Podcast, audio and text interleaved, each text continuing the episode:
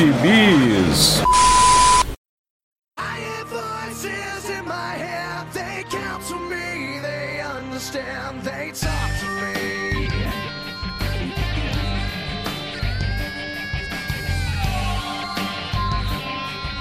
E aí, jagunçada, bem-vindos a mais uma edição do Pilha de Bis, o seu podcast semanal do site Arte Final.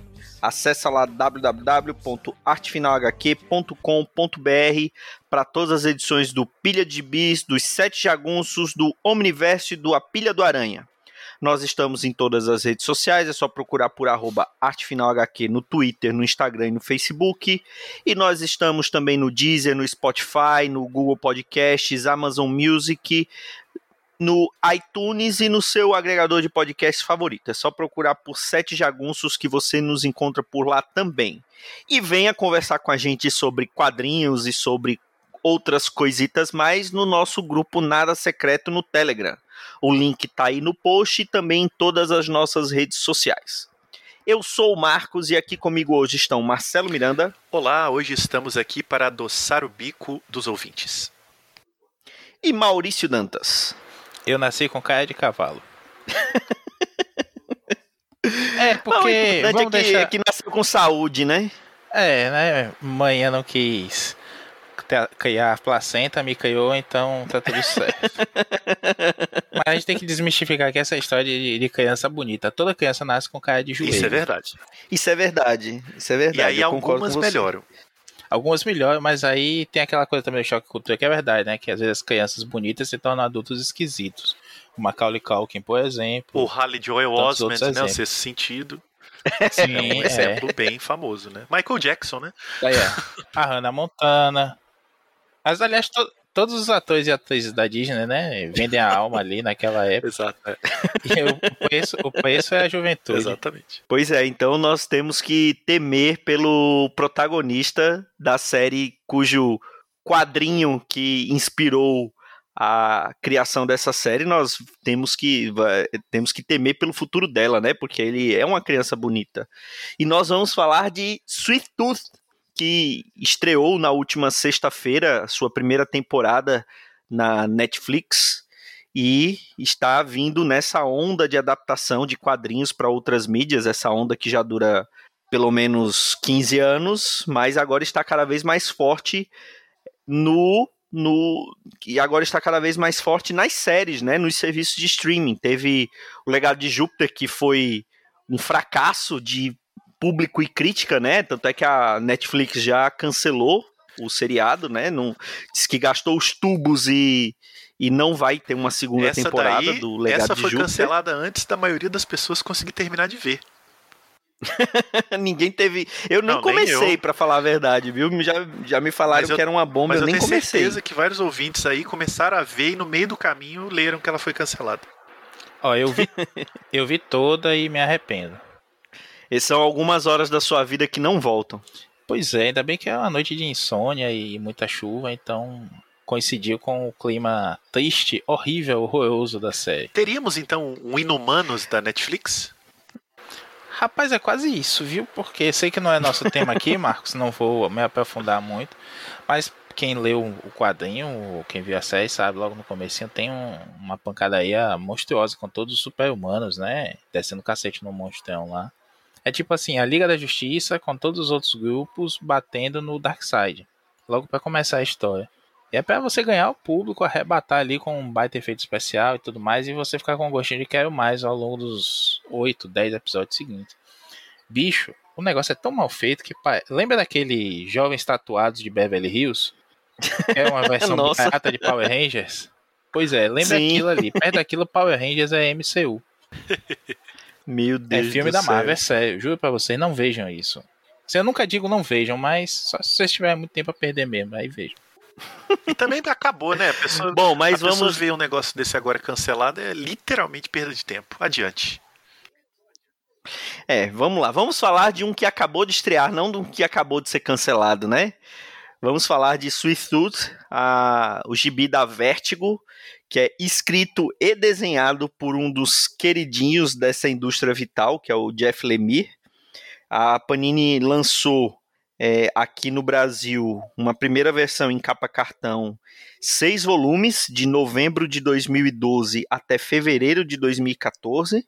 Foram lançados ali seis volumes e agora ela está relançando nessas edições de luxo. Provavelmente serão três volumes, né? Dessa edição de luxo. Normalmente essa, essas edições de luxo têm o dobro da, da é, de páginas que esses encadernados de capa cartão. E vamos falar um pouquinho desse, dessa série, né? Aqui é, nós não somos especialistas nessa série, né? Não lemos ela completo. Eu, sendo bem sincero com vocês, só li o primeiro volume e larguei, não, não li os outros e não e faz muito tempo, não lembro de quase nada e não reli para a gente gravar, não vou mentir para os nossos ouvintes, não vou pagar de entendedor, estou aqui com o Guia dos Quadrinhos e a Wikipedia aberta para poder tentar falar com um pouquinho mais de propriedade. Mas eu sei que vocês leram alguma coisa, então fale um pouquinho de Sweet Tooth, Marcelo Miranda. Bom, é, Sweet Tooth, eu detesto falar esse nome em inglês, primeiro porque é muito complicado de falar, a nossa língua não foi feita para falar isso. É, tem que botar, é, tem que botar aquela, a língua entre os dentes, né? É. E segundo, é. e segundo porque é um capricho, né? Eu não sei se é um capricho por exigência da DC, né? Igual Star Wars, né? Que a, que a Disney é, obriga a não traduzir, então desde uns anos para cá tem que ser Star Wars, né? No mundo todo. Mas eu acho difícil que seja, porque a, a Panini e outras editoras traduzem os títulos com bastante, né, bastante irreverência às vezes. Então eu não sei se é um capricho ou se foi um capricho da Panini em não traduzir. Mas eu acho totalmente desnecessário não traduzir esse título, é, até porque dentro da história, nas edições da Panini, pelo menos os encadernados, eu não sei se agora na, no relançamento eles vão mudar, é, ele não, eles não chamam ele de Sweet Tooth, né? O, esse é um apelido que o garoto tem e que o personagem que dá o apelido para ele chama ele de, na tradução, bico doce. Daí a nossa piadinha no começo. Então, ao longo de toda a história, ele, ele porque o garoto gosta muito de comer chocolate, né? E aí ele fica, é o bico doce, é o bico doce. Mas o título da série é Sweet Tooth. Então, ou é capricho da Vertigo, ou é capricho da Panini. Fica aqui a reflexão. É, dito isso, Sweet Tooth que teve um subtítulo, não é, Marquito? Me confirma, acho que foi depois do Apocalipse que ganhou aqui no Brasil. Depois do é, Apocalipse, o, exatamente. O que reforça a minha impressão de que isso é um, é um faniquito da Panini de não ter traduzido Sweet Tooth, porque eles colocaram um subtítulo. É, foi publicado nos Estados Unidos de 2009 a 2013, foram 40 números. É, pela Vertigo, né? É o segundo trabalho do Lemire na Vertigo. Antes ele publicou O Ninguém, que saiu em 2009 e foi publicado recentemente no Brasil pela primeira vez pela Pipoque Nankin, devidamente traduzido como O Ninguém, que o original é The Nobody. the, Ainda the, no, né? é, the Nobody virou O Ninguém, que é, é uma releitura do Homem Invisível do H.G. Wells, é um trabalho bem legal. E, bom, o Lemire ele, ele já era um artista bem reconhecido no Canadá, é um, a gente está falando de um canadense, ele já tinha publicado um dos trabalhos mais badalados dele aí, né, que é o Essex County, o Condado de Essex, que foi publicado no Brasil pela Mino, não me deixem errar se eu errei a editora, mas acho que foi a Mino, e, e obviamente chamou atenção, logo logo foi cair lá nas graças da DC e foi fazer histórias autorais na Vertigo, numa época que eu diria que é um pouco a despedida da boa Vértigo, né? Depois ela entrou naquele lado B ali dos anos 2010 até acabar. Acho que Sweet Tooth é um dos últimos trabalhos que a gente pode pegar um autor que se, se, destacou ali na Vértigo e acabou indo fazer outras coisas depois, porque depois a gente vai pegar algumas, alguns subprodutos da Vértigo que não tiveram tanto destaque. É, é interessante que inicialmente o contrato dele era para 20 números, né? Só que o negócio fez tanto sucesso, fez tanto barulho, foi indicado ao Eisner, foi indicado ao Harvey, um monte de prêmio, que a DC falou para ele continuar a fazer e ele esticou a história para 40 números, né? Então ele dobrou. E aí você vê algumas entrevistas, até tem na Wikipedia, mas você também joga em outros lugares, que, que, que ele não sabia muito bem né, o que ia fazer com a história. Né? Não, uh, parece que o final ele tinha na cabeça, mas o miolo era para 20 números, então ele deu uma esticadinha e, e, continuou fazendo sucesso. É uma série muito bem sucedida e virou um cult aí da, desse, dessa, dessa Vértigo, que eu chamo de despedida da Vértigo. E chegou no Brasil na época, muito rapidamente aí. Eu li o primeiro volume, é, não fiquei muito animado, porque no mesmo período eu estava lendo Y, O Último Homem, do Brian K. Vaughan. Né? E, cara, me pareceu muito Y, assim, guardadas as proporções, né? Claro, a história é bem diferente, mas o mundo apocalíptico, um sobrevivente que guarda um segredo, daquele é a chave para resolver o problema, uma andança, né, por vários núcleos, gente violenta. Só que o Y era muito mais bem-humorado, né, enquanto que o, o Sweet Tooth ele é mais melancólico, é mais reflexivo e tal. Então aquele universo já estava bastante saturado. Falei, ah, cara, eu não vou ler outra série de 40 números sobre um, um personagem andando por um mundo pós-apocalíptico, que tem um segredo, um vírus que matou todo mundo e tal, tal, tal. Aí eu li o primeiro volume e não voltei mais até recentemente. Acho que como abertura, fico por aqui. E, e, ele fez, ele tem alguns outros trabalhos na Vertigo, né? A gente até falou de um, não foi Maurício, que foi o Trillium, que também tem desenhos dele, mas ele ficou famoso também por até pelos trabalhos mais mainstream dele, né? Ele, é, eu estava até olhando aqui no Guia dos Quadrinhos, ele escreveu é, o começo do Homem Animal ali nos Novos 52, que foi bem elogiado muito, na muito época. Eu lembro mesmo. que eu li, eu gostava. Muito bom isso daí. Eu lembro que eu li, gostava muito do, do daquele Homem Animal dos Novos 52. É, ele fez o Arqueiro Verde, né, dos Novos 52, depois ele, fez, ele foi para o, o Arqueiro Verde da Marvel, né, ele fez também o Gavião Arqueiro depois da passagem do Matt Fraction, ele fez o Velho Logan, ele fez uma passagem que foi apagadíssima nos X-Men, né, que uh, foi cheio de mandate, é, e fez uma das séries que eu, que eu acho que você mais gosta, que é o Black Hammer, né, Maurício? Alerta de gatilho, né, pro, pro participante Olha, antes do, antes do Maurício falar as verdades que ninguém quer falar, que ele vai falar algumas verdades inconvenientes, quero só levantar dois trabalhos do Lemire também, desse histórico aí que o Marquito fez. O primeiro é que ele foi o primeiro autor a pegar a bucha do Constantine na, na DC, pós-vértigo, né? Ele escreveu aquela primeira série do Constantine, que é muito, muito, muito ruim. É, e aquela ainda pré-952 é, ali do depois pós o dia mais claro. Isso, eu acho que é dele a primeira, a primeira série do, do Constantine pós-Vértigo. Se eu não estiver enganado, se eu não estiver muito equivocado, é do Jeff Lemire e é muito ruim. E ele tá com uma série aí, Gideon Falls, uma série de terror que é muito boa, pelo menos. Mas é isso. Ah, isso que eu ia falar. Gideon Falls é excelente, inclusive mudou a, a, minha opinião sobre a arte do André Sorrentino. A gente falou isso recentemente até na nossa live, lá com o Rodeio Cateaca no, no Instagram, não foi, Marcos? Isso, isso, isso. E é um belo gibi, um, um suspense, assim, um, um, horror bem legal. E ao mesmo tempo, eu, eu tenho um preconceito com o Lemir, não é pela fama, não sei o que, eu concordo se o Dão tivesse aqui hoje, ele, ele repetiria pela enésima vez, né? Que é, o Lemir é mais hype do que coisa feita mesmo. Assim, ele ainda tem que comer muito feijão para fazer juiz desse hype que a galera tem nele. Eu concordo. Mas ele é um cara bom, competente, sim. Tem um feijãozinho com arroz legal, tem umas coisas interessantes. Eu tenho preconceito porque ele desenha muito mal. Muito mal mesmo. É um negócio assim que parece que tá tendo uma crise epiléptica no meio de cada página, sabe? Se o Lemir desenhar um, um tapete na porta de uma casa, o tapete vai ser feio, a porta da casa vai ser feia, a casa vai ser feia e o requadro vai ser todo tremido também. Eu acho que ele tem. É. Os donos da casa vão ser feios. Mas é engraçado ah, isso. Todo mundo. Ele parece mesmo que ele, desenha, que ele desenha tremendo. ele, ele, desenha pegando ônibus, que nem eu escrevi as minhas anotações na faculdade pegando ônibus, né? Ai.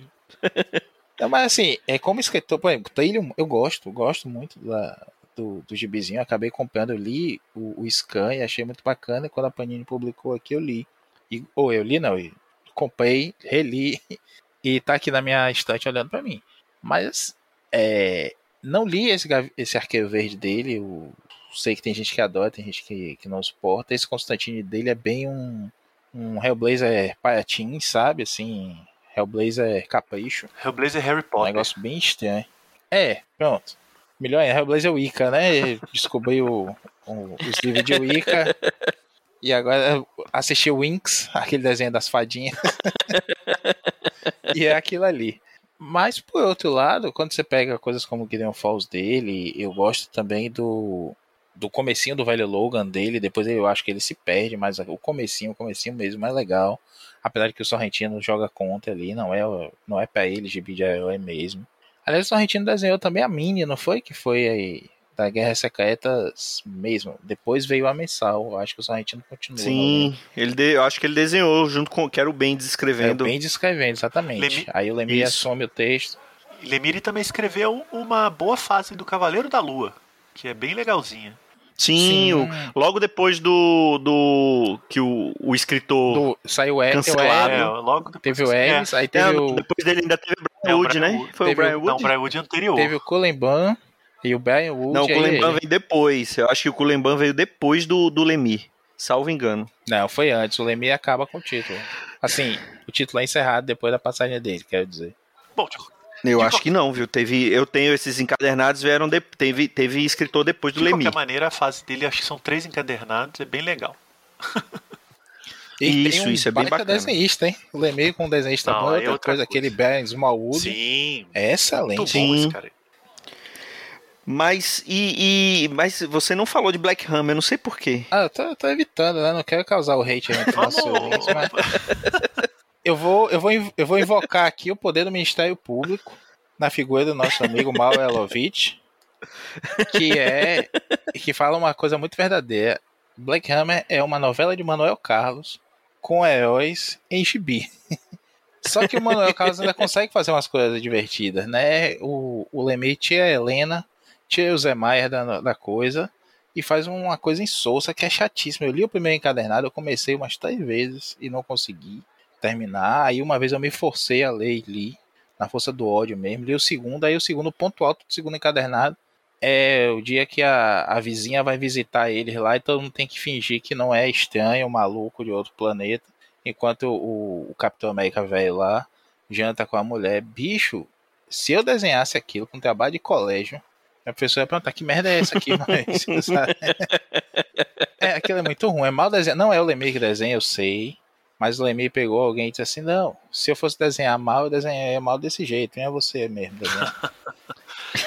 e a história. Pelo amor de Deus, respeito que você que você goste, cara ouvinte, mas você está errado. Cara, eu, eu li, eu li o primeiro encadernado, comprei o segundo e nunca consegui ler. Eu não tenho nenhum interesse naquela história. E parei também. Pô, eu lembro que tava 9... Que absurdo. Eu lembro que tava 9,90 uma barato, época de promoção da é, Amazon. Parei com isso. E eu disse, nem que me pagasse 9,90 para receber aquilo. Ô, Marquito, uma, um esclarecimento aqui, ó. O Lemire assumiu o título Diga Constantino aí. em 2011, nos 952. Só que nessa época, o título. Ah, então já é dos 952. Só que o título alternava, né? Ele saía simultâneo ao Hellblazer ainda. É, o Hellblazer foi hum... acabar em 2013, aí ficou só o Constantine e Harry Potter. Bom, então voltemos a Sweet Tooth. Então, é, o, o, Marcelo contou um pouquinho ali do, do histórico do título. Me fala um, um pouquinho do, do também dos personagens ali, quem, quem, quem que participa, do meio do que, que se trata o Maurício. Bom, basicamente é, é o cenário básico de pós-apocalipse. As pessoas estão morrendo lá fora e existe um vírus que mata as pessoas. E sete anos se passam de, dessa catástrofe e nós temos na, na floresta vivendo um pai com seu filho. Um menino que é meio, meio humano, meio alce, meio servo, eu não sei o que é exatamente. Que é, vivem ali isolados do mundo. A mãe do menino morreu em algum momento ali após o nascimento dele. E ele o pai não deixa ele de jeito nenhum sair daquilo ali. Começa a gente entendendo que é uma proteção inocente, né? Tipo, ah, se virem você diferente, vão, vão ter que te matar e tudo mais, então eu vou cuidar de você aqui. Mais ou menos como o, o A Vila do Shyamalan, que existe uma toda uma proteção das pessoas, né, de não querer ver o mundo e não contar para os seus mais jovens o que é que tem lá fora. Parece uma proteção benigna, mas que aos poucos a gente vai descobrindo que existe uma loucura por trás daquilo ali. E o menino é inocente, tem uma fala até meio pueril, né, truncada e tudo mais, meio interiorano, eu acho, meio que educado em casa e os pais não têm essa didática toda, então às vezes ele fala algumas coisas erradas. Em inglês, não sei como isso foi traduzido aqui pela Panini. Acredito que tenha sido adaptada essa linguagem mais básica dele. Agora, sim, sim. Com o tempo, o pai morre, como todas as, todas as pessoas, né? Deixa o filho pequeno. Ele é encontrado por, por uma pessoa, um, um, um, por alguns caçadores, na verdade, é salvo desses caçadores por uma outra pessoa que promete levá-lo para um lugar que protege todas as crianças híbridas, né, que nasceram. Faltou explicar isso. Depois que esse vírus se abate sobre a humanidade, todas as crianças que nascem, as poucas crianças que nascem, são híbridas, são meio humanas, meio algum mamífero, né? Pelo visto, pelo menos até onde eu li, eu li os dois primeiros encadernados. E é, só vi mamíferos, né? Ratos, cachorros, cavalos. Enfim. Porquinho. Ele mesmo. É, tem uma, porqui uma, porquinha, uma porquinha, também, né? É. E, e aí você percebe que existe alguma ligação aí entre esse vírus e, essa, e essas mutações da, das crianças, mas não sabemos em momento nenhum o que é está acontecendo. Até esse momento agora, a gente tem apenas um vislumbre de que o, o nosso bico doce pode estar envolvido aí na origem de tudo, porque ele começa a enfrentar né, esse mundo cão que está acontecendo aí, pessoas sendo escravizadas, uma caça pela, pelos híbridos também como curiosidade para alguns, como troféu para outros e ainda como cobaias para tentar descobrir qual é a relação deles com, com a praga e como fazer para reverter isso. Basicamente, a gente tem duas narrativas aí: a do próprio Gus, que é o, o nosso personagem principal, e a do Sr. Jefford, que é o cara que salva ele a princípio, prometendo levá-lo para essa reserva né, de proteção aos, às crianças híbridas, mas acaba entregando ele num campo de uma milícia que quer pesquisar a, alguma cura ali e tá cheio de, de criança lá. Algumas são ferais, né? Não falam porque foram abandonadas pelos pais, foram criadas em cativeiro ali e tudo mais. É bem, bem cruel esse detalhe, assim. E elas são experimentadas mesmo, abertas, mortas, enfim, se reagem, são tratadas como animais mesmo.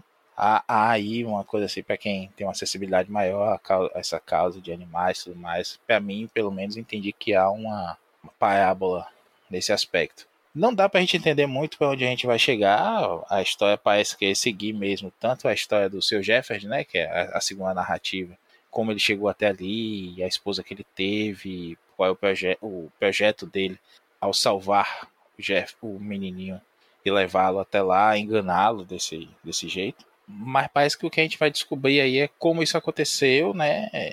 E como se chegou a esse momento e a relação do, do próprio Gus com, com essa origem toda. Eu acredito que tem um, um dedo grande aí do, do pai dele na história, não vou, não vou soltar spoiler não, mas algumas coisas do pai começam a soar muito estranhas, do, do discurso, da, do jeito de, de tratar as coisas, do próprio menino.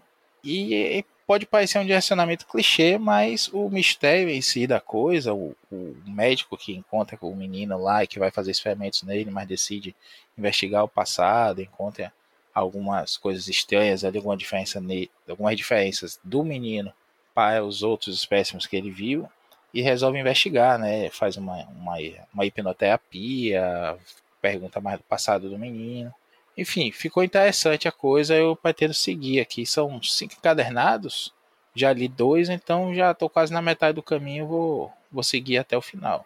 E. É, são, são seis encadernados, na verdade, né? Seis, Não sei né? se lá nos Estados É, são seis. É, deve, deve, acho que é isso mesmo, cinco ou seis, enfim. Ficou só a informação aí que é mais precisa do que a minha, você nem gaguejou. Então, é isso. Eu fiquei empolgado para ver a série, mas até revi o trailer depois de, ler o primeiro encadernado aqui. E me chamou a atenção de uma coisa que eu acredito que vocês querem falar também, que é a mudança do tom da, da coisa, né? Não, não parece ser a, a mesma obra. É uma coisa que eu ia falar, porque, assim, eu, como eu falei, faz muito tempo que eu li esse primeiro encadernado, mas ele tem um clima, assim, bem pessimista, né? Ou, ou, ou muito escuro. E eu, eu, também ainda não vi a série, só, é, só vi o trailer. O trailer ele é até bem solar, né? Ele é até bem claro. A, a o garoto que, que interpreta o Gus é bonito, né? É, é, é ele é uma criança bonita tal. E, e o Gus não, o Gus é um, é um menino feio, né? E não é só pelo desenho do, do do Lemmy. É porque ele é um menino feio mesmo, né? E, e a série, pelo menos, parece ir por um caminho diferente disso. É, tem dois outros dados importantes aí na, no histórico que o Maurício fez, né? Primeiro, da história ainda, voltando ao roteiro mesmo, do Lemire. É, é que um dos mistérios da série é que o Gus tem nove anos e a praga dizimou a população a sete. Então surge a suspeita de por que, que existiria um híbrido dois anos antes do vírus. É isso que acende o alerta do, do, do médico indiano, né, que vai se tornar um personagem-chave da história. E um outro elemento é que eu li um pouquinho mais que o Maurício, mas eu também não, não li a série inteira. É, é que logo, obviamente, né, como toda história de, de jornadas pós-apocalíptica, esses personagens vão se encontrar e vão se dirigir para um lugar em comum. E então, invariavelmente, isso vai acontecer. O que, o que o Lemire começa a fazer com mais vigor é, é ampliar a relação é, entre o Jeopard, né, que é o é o Frank Castle da história, né? O Maurício, ele meio justiceiro, assim, gigantão, armado e tal. É, boa. e o Gus. Então, o Lemire, ele vai colocando a relação deles muito tensa, porque ela começou com uma relação de confiança, né? Porque o Jeopardy salvou o Gus dos caçadores, depois meio que seduziu o garoto para o garoto ir com ele, né? Deu chocolate para ele. Ele é o típico esses, esses caras de van americana, né, que para a van, oferece um doce e a criança entra na van. Assim. exatamente o que ele. Ei, garoto, você quer uns doces diferenciados? Isso, e exa exatamente isso que ele faz. Ele, ele, ele percebe que o Gus come os chocolates dele e meio que vai dando chocolate pro menino e leva ele lá pro, pro cativeiro. Então, de, quando eles se reencontram, isso não é, não é nenhum grande spoiler, é, porque acontece antes da metade da série. É, há uma tensão, né? Porque tem até um diálogo muito bom, eu não sei se você chegou nessa, Maurício, em que algum, um dos personagens, eu não me lembro qual, é, vira para ele e fala: Garoto, faça tal coisa. E ele vira e fala: Não fale comigo assim, não sou mais um garoto. E, e não, não é que ele cresceu, mas é porque ele amadureceu nesses acontecimentos. Então ele já não se vê mais como um menino inocente. É, comeu muito chocolate, né? Aí já ficou mais mais dono de si, assim. Então é esse novo, esse garoto que não é mais garoto, quando reencontra o Jeopardy, existe uma tensão de confiança que a série vai trabalhar dali adiante. Então eu imagino que vai por aí.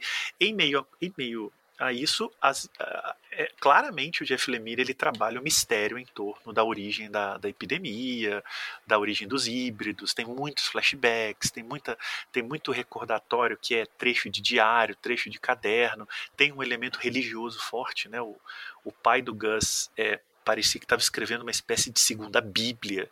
Então o Gus é muito, ele fala muito em Deus, em oração.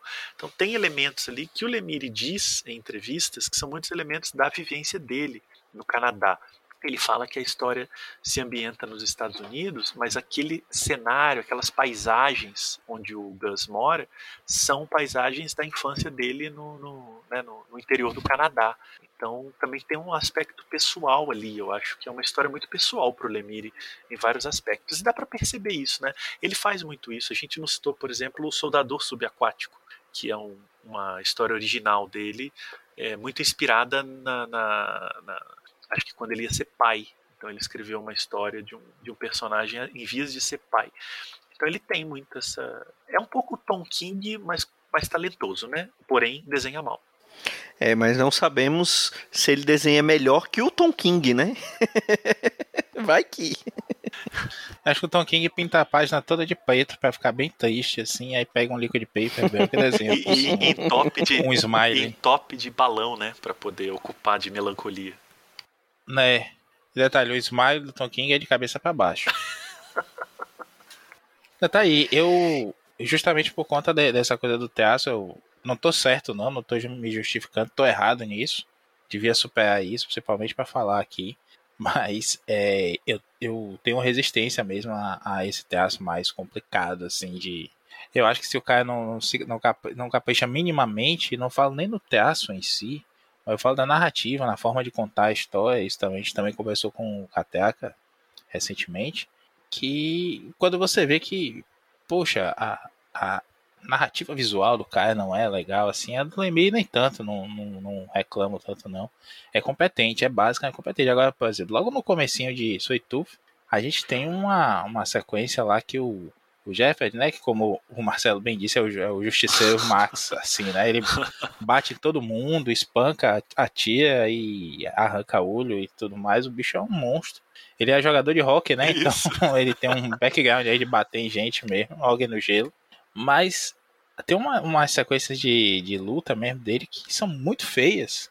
Muito feias mesmo. Parece que é o storyboard mesmo, sabe? O rascunho que ele fez ficou em cima da hora e ele entregou aquilo mesmo lá. Final de Evangelion total, a coisa.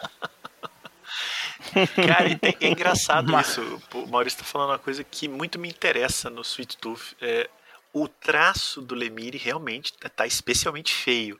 Só que a narrativa gráfica da história é muito boa. A narrativa gráfica, não o desenho. Né? Tem sim, uma diferença. Sim. Então ele usa muito bem a página. Ele, ele usa muito elemento, por exemplo, com o chifre do Gus. Então tem, tem páginas que são todas contornadas, né, é, acompanhando o chifre dele, por exemplo. Tem uma, tem uma história, Maurício, não sei se você chegou lá, mais da quase na metade, que a edição inteira é em widescreen, são páginas duplas. E ele e aí Não, não cheguei ainda não. A edição toda, então são 20 páginas de página dupla.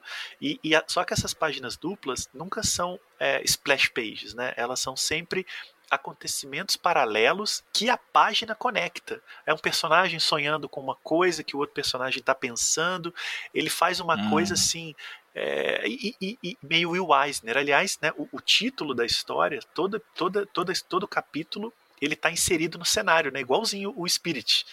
Né, é, é, é, a grama no chão, é o poste na, na, na, é o poste no Apocalipse, é uma fumaça. Então, assim, graficamente o Lemire é muito criativo, ele é muito bom. Ele, ele pensa muito bem a página. Mas aí na hora que ele vai fazer o traço, a mão dele treme e sai aquele negócio. Não, bicho, tem uma cena, uma das últimas edições aqui, que é justamente quando tem a, a hipnoterapia, né? Logo antes o, o, o, Gus toma uma injeção. Até a seringa é torta, Marcelo. Não tinha como o êmbolo passar naquela seringa ali, não, gente. É, é... Usa uma régua, Lemírio. Régua, meu amigo. É, eu, eu entendo que é, tem muita coisa de estilo, sim, mas às vezes quando tira você da história, sabe?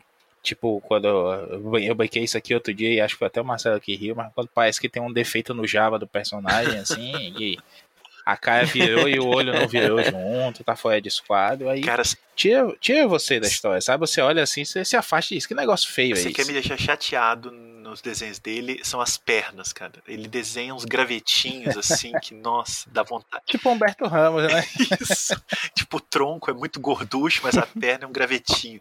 É, o Mike Mignola faz isso também, mas o Mike Mignola tem alguma coisa diferente, assim. Ele, ele, ele sabe brincar com isso. O Lemire não. Eu, é, eu, eu acho que o Lemire meio que acha que que aquele negócio é sério, assim, sabe? Que ele tá fazendo um, um desenho muito autoral e tal. Não sei. Vou, não sei se foi você que disse, Maurício. Não, não foi o, o nosso saudoso Vitor Azambuja. Ele falou que admira o Lemire porque é um cara que vai fazer quadrinhos sem saber desenhar e mesmo assim faz os desenhos que ele faz, ele merece nosso respeito. E ainda ganha prêmio. ainda né? ganha prêmio.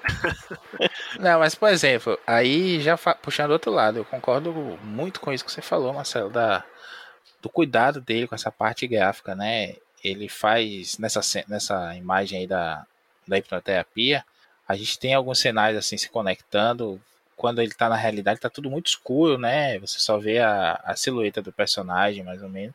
E quando ele tá mostrando o que tá acontecendo na cabeça do menino, hipnotizado, o que ele tá vendo, as lembranças, tá claro, tá bonito, tão, são dias bonitos, o, o preto é, é só o contorno mesmo do, dos personagens, não existem sombras, né? Que é a, a infância feliz do, do, do Gus.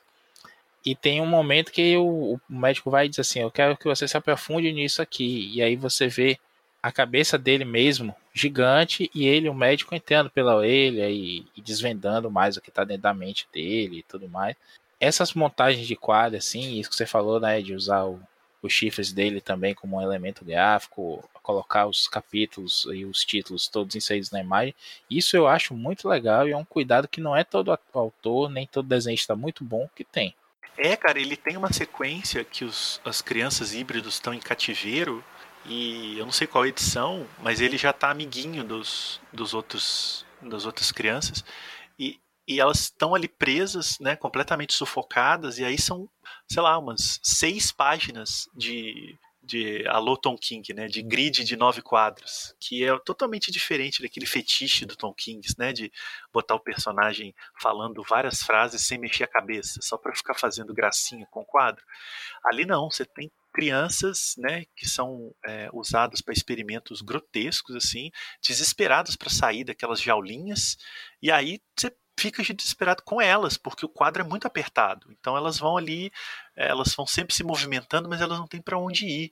Então ele usa isso também. Eu acho que, é bom, o pessoal que leu Trillium, né, o Marquito lembrou aí, ele faz você virar o quadrinho de cabeça para baixo para poder acompanhar. Então ele, ele experimenta muito bem com a página, eu gosto bastante.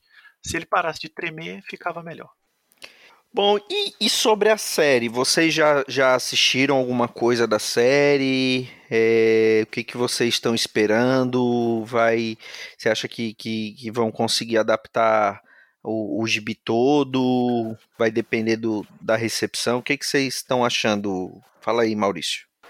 Eu não, não tive a oportunidade de assistir ainda, mas é, como eu até comentei no comecinho, né? eu sinto que mudou muito o tom da coisa. Parece até alguns amigos que já falaram, já assistiram, comentaram hoje aqui no, no, no Telegram da gente, pelo Twitter fora aí, que realmente é uma coisa mais solar, mais esperançosa, mais bonitinha. O próprio Gus, né, o menininho fofinho e tudo mais, me pareceu como se fosse uma série live action dos bebês da Parmalat. Lembram do, da propaganda da Parmalat? Sim, sim. Nossa, é. eu não vou conseguir ver pensando em outra coisa agora. Mas Marcelo assistiu alguma coisa, não foi, é, Marcelo? É, então, até deixando claro aí para os nossos fiéis ouvintes, né? A gente está gravando isso no dia que a série estreou. E como todos temos coisas a fazer durante o dia, não podemos parar para ver, né? Mas literalmente ela estreou não tem nem 12 horas. Então o pessoal quebra o nosso galho. Porém, eu vi metade do primeiro episódio. Então eu vi, é, eu vi 25 minutos. Óbvio que eu não vou falar da série nesse sentido, mas a mudança de tom é exatamente isso daí. Se a gente pega o primeiro número do quadrinho, né? Número 1, um, Sweet Tooth número 1, um, e pega né, o número 1 um da série, 25 minutos, tem mudança de tom e de escolha narrativa. Né? Ela, ela é, claramente eles optam de cara em já contar como é que foi o apocalipse, coisa que a série de quadrinho demora muito. Ela, as primeiras cenas da série de TV, de, de, TV, né? Eu sou muito velho, né? Série da Netflix, TV, nem existe TV mais.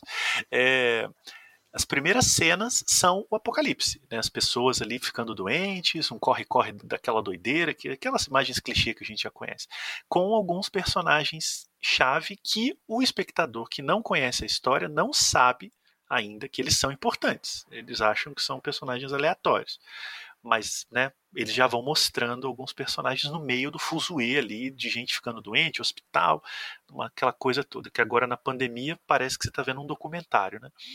E, e depois, quando entra na parte já que tá, se aproxima do, do quadrinho, né? ou seja, ele na, na, na, cabana com o pai, que é o primeiro número, é totalmente idílico. Assim, é bucólico, é bonito, é câmera lenta, é música triunfal, é todo mundo feliz, é um negócio muito estranho. Assim, eu achei meio videoclipe de perfume, sabe?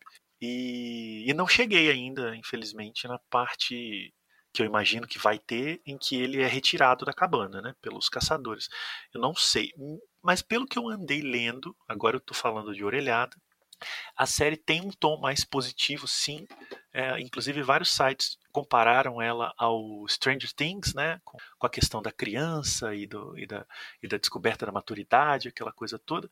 O Érico Assis, né? Que traduziu, eu acho que ele foi o tradutor do Sweet Tooth nos encadernados. Eu posso estar. Tá, o Marquito está com o guia dos quadrinhos aberto aí, pode confirmar isso para mim. Mas ele publicou no Twitter: o Apocalipse nunca foi tão fofo. então eu acho que isso diz bastante. E, e, me parece que foi uma escolha né, deliberada de produção. É pegar aquela história do Lemire, que é uma história mais sombria e mais melancólica, e fazer dela uma coisa um pouco positiva, um pouco mais autoastral, mesmo que haja acontecimentos perturbadores, crianças, perseguição, fim do mundo, mas me parece que o sentido da coisa é um pouco de coaching, sabe? E que é uma moda bastante bastante popular hoje, especialmente em séries da Netflix, né? Esse, essa coisa muito correta e muito muito pouco incômoda. A gente não tem isso, não tem tido muitas séries da Netflix que incomodam, não. Eu acho que Sweet Tooth tá, é, vai ser mais uma. Só tem oito episódios, é bem curtinha. Eu não sei até onde ela vai na, na narrativa, é, mas a gente vai saber daqui a pouco se ela vai ser ou não renovada, ou se ela vai ter o mesmo destino da pobre, porém nem tanto, legado de Júpiter. É, eu acho que a Netflix peca nesse tesão que eles têm de sala de roteirista, sabe? Ao invés de entregar para uma pessoa e definir o, o, tom vai ser esse, a pegada vai ser essa e vamos sair daqui e chegar até aqui, eles gostam de fazer essa maluquice aí, para como se fosse um, um grande escritório de publicidade em São Paulo, que todo mundo é muito descolado, meu, e vai ter várias ideias bacanas, tá ligado? E a coisa não anda. No final das contas, não tem uma identidade na coisa. Tem fios que ligam um episódio ao outro, alguns conceitos, sim.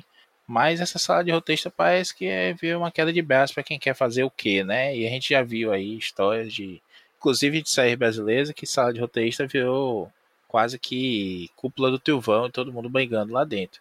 Eu acho que a fórmula antiga ainda funciona melhor. Quando você tem uma sala de roteiristas, por assim dizer, em que a coisa tá, tá afinada, tá azeitada, todo mundo tá ali preparado para seguir o mesmo caminho, beleza. Como, por exemplo, aconteceu no começo do, do Marvel Studios, em que você tinha o roteirista principal trocando ali é, figurinha com os outros, com consultores, com escritores de quadrinho, com os executivos mais altos que diziam assim, não, esse personagem tu não pode matar porque eu quero ele nesse filme aqui que vai sair daqui a quatro anos. Não, isso aqui você tem que seguir por esse caminho. Beleza, tem os mandates, tem a, as obrigações contratuais todas para cumprir, mas você tem um, uma linha que, se, que segue, né? Você pega uma série como Legado de Júpiter, um Bella Academy também, Nick, nosso amigo, eu sei que vai me bater, porque eu tô, tô falando mal de um Bella Academy, mas é uma série que é um picolé de chuchu. Você pode cochilar um episódio inteiro e não vai perder nada sabe? E a outra, outro grande problema da Netflix é esse. Eles têm que esticar a série para caber naquele formato que foi vendido, né? 8, 10, 12 episódios. E muitas vezes não tem história para isso. Não precisa daquilo. Às vezes um filme resolveria. Aquele Old Guard, né? Que teve até a Charlize Theron recentemente. Também uma adaptação de um gibi do Greg Rucka com o Leandro Fernandes. Que é muito bom muito bom, é um filme só, conta tudo. Você pode até dizer, ah, mas no o Gibi o final é mais apoteótico, mais legal, eu concordo. Mas imagina se querem fazer uma série daquilo ali, bicho. Não, não precisa. Não tô dizendo que um Swift que são 40 números, não, não caiba numa série. Não é isso. Mas se você vai enrolar, se você vai fazer como Legado de Júpiter, por exemplo, que a primeira temporada se passa praticamente toda antes do, que, do começo do gibi entre ali a, a página 5 e 6 do gibi, sabe? Pega um flashback que não tem nada a ver, que você acha que é importante, que vai construir uma tensão ali, e acaba você diz, sim, isso não podia ter sido um episódio de 10 minutos, um extrazinho pra você colocar ali no, nos extras do, do catálogo da Netflix, sabe? E não, não sei dizer, não tô mal dizendo, nem tô, não tô cuspindo no, no prato que eu nem comi ainda, de Swift Tooth, que eu não consegui assistir ainda, vou assistir, espero terminar mais um encadernado, pelo menos, para começar a assistir a série. Mas, pô, sei lá, é... não inspira confiança. A Netflix tem ficado muito para trás nesse aspecto de adaptação. Não é porque, ah, não é fiel, não é porque não tem a total nem nada, é porque mexe demais e perde a essência da coisa. É uma coisa que você vai ver uma série do, do Disney Plus, por exemplo, e ao contrário, a essência tá ali, é gostoso você assistir, acompanhar. E aí me perdoem os maratoneiros, mas até essa coisa do sair um episódio por semana tem me soado como mais atrativo do que você ter tudo lá à disposição a todo momento. Maurício, vou, te, vou falar só uma coisa. existem séries de TV desde que a TV existe, anos 50. é, esse formato, um episódio por semana, não durou esses anos todos à toa. Então, é, né? É, alguma coisa aconteceu em algum momento que apareceu o streaming, né? E essa binge watch e tal. Mas quando você retorna ao sentido do episódio semanal, a gente entende por que, que ele durou 50 anos. Né? Ele não, ele não vai acabar. Porque existe um trabalho que é necessário para você desenvolver uma série de episódios semanal que é diferente do trabalho de uma série de streaming binge watch, né, que é para ver de uma vez. E eu acho que esse, esse lance que você fala da sala de roteirista é totalmente válido nesse sentido. Uma das funções dessa galera hoje é como é que a gente vai fazer essa série aqui que vai sair todinha no mesmo dia a pessoa ficar vendo ela direto, né? E eles ficam enchendo coisas ali de conteúdo. Eles não trabalham a ideia do gancho, eles não trabalham a ideia da espera, né? Não tem aquele critério da, de que as pessoas vão passar a semana discutindo, né? É uma outra relação. Mas eu acho, e agora eu estou uma opinião bem pessoal, que o formato semanal ainda tem uma força incomparável, assim. E isso vai ficando evidente, especialmente quando uma Marvel da vida entra nesse processo. Ela volta algumas casas para trabalhar o hype. E ela não é boba, cara. Hoje em dia, bicho, que, se tem alguém que não é burro nessa indústria vital, se chama Disney. Então, bicho, copia a Disney, não tenha pudor. Porque os caras estão acertando, eles estão ganhando litros de dinheiro. Basicamente é isso.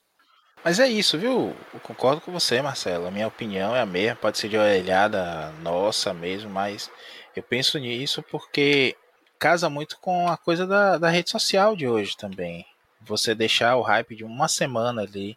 Ah, mas rede social tudo acontece muito rápido. Bicho, eu acho que uma, uma semana é período suficiente para você manter esse hype aí. Infelizmente a gente tem essa coisa cancerígena do Entenda e dos especialistas em teorias em é, Mephisto vai aparecer e Mutantes e Steve Rogers na Lua e tudo mais.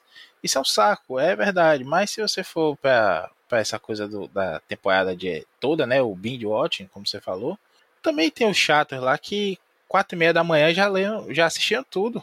Você fala assim, mas essa pessoa e, não tem vida, e não? E solta os spoilers todos. É, e corre pra soltar os spoilers da, da temporada não, toda. Cara, de vez. Tem, então... nem só isso, né, Maurício? O, o, o, o Binge Watch, ele elimina o.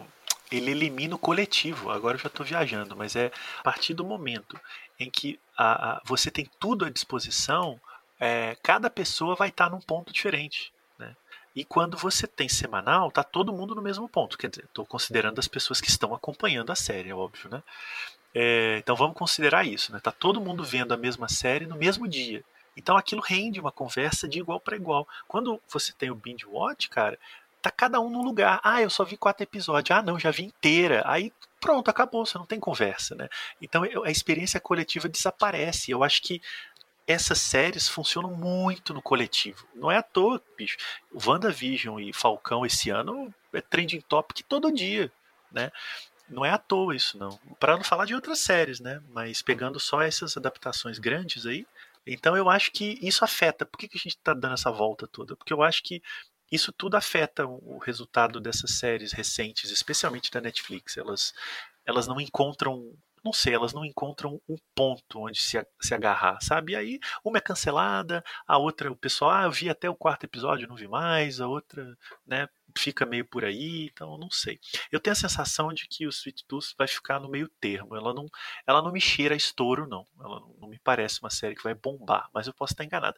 Ela é produzida pelo Robert Downey Jr., né? O Tony Stark em pessoa. Isso. Isso, ia comentar Exatamente. O homem botou dinheiro na parada, então vamos ver. a ver, como diria Dãozinho. Vamos ver o que o futuro espera de Sweet Tooth. E é isso, né? Valeu, Maurício Dantas. Obrigado e depois de comer doces e chocolates, escovem os dentes, crianças. Mesmo que você seja é meio coelho. Muito obrigado, viu, Marcelo Miranda? Eu que agradeço, e como eu sou muito tagarela, eu vou deixar um último recado aqui para o pessoal não achar que a gente é desinformado.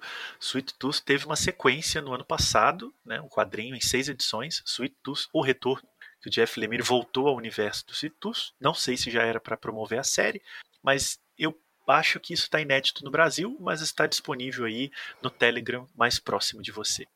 Fica a dica. E é isso, pessoal. Até a próxima semana com mais um Pilha de Bis. Um grande abraço e tchau.